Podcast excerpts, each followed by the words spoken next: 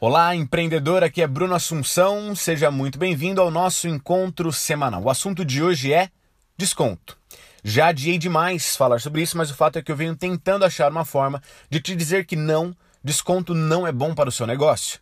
Vou te contar uma história. No final do ano de 2019, uma grande concorrente me ligou dizendo que não estava mais tendo resultados e iria fechar as portas. Ela me ofereceu prédios, móveis e até mesmo uma negociação aberta com seus clientes para que migrassem os seus contratos para o meu negócio. O preço cobrado pelos móveis era pequeno e simbólico, já que os materiais chegavam a, não sei, 50 mil reais. Ela não estava dando um desconto, era na verdade um pedido de socorro. E essa é uma das pequenas mensagens que o desconto transmite ao seu cliente. É como dizer: ei, eu não consigo vender no preço normal. Há quem diga que os descontos atraem mais clientes para o seu negócio. Isso só é verdade se você, empreendedor, for atraído por picos de vendas, por métricas de vaidade. Nesse caso, vá em frente. Porém, nunca se esqueça que marcas sólidas são pensadas no longo prazo. Veja, quando você oferece desconto, qual é o cliente que você está atraindo? O pior cliente para o seu negócio. Ou seja, clientes atraídos pelo preço. Isso significa que quem compra de você porque você tem um precinho bom, vai comprar do outro quando ele tiver um precinho melhor. Não se engane imaginando que você está criando um relacionamento de fidelização com seu cliente.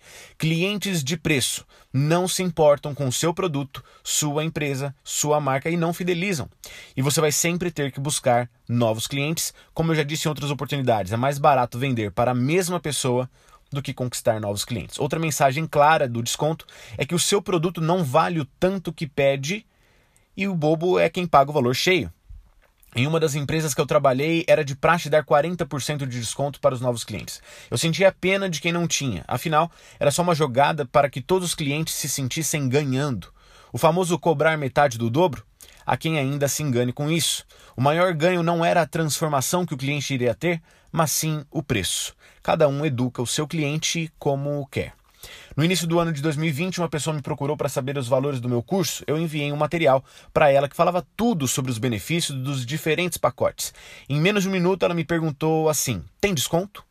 Concluí que ela sequer tinha lido ou avaliado os benefícios. Minha resposta foi: não temos desconto e talvez não seja o seu momento de fazer o curso comigo. Aqui eu deixo algumas perguntas. O que é mais duro? A minha resposta ou atrair um cliente que jamais vai ver valor no que ofereço? Foi duro dizer meu primeiro não para um cliente, mas você tem que ter clareza que você educa o seu cliente. Entenda e anote duas coisas: quem paga mais dá mais valor.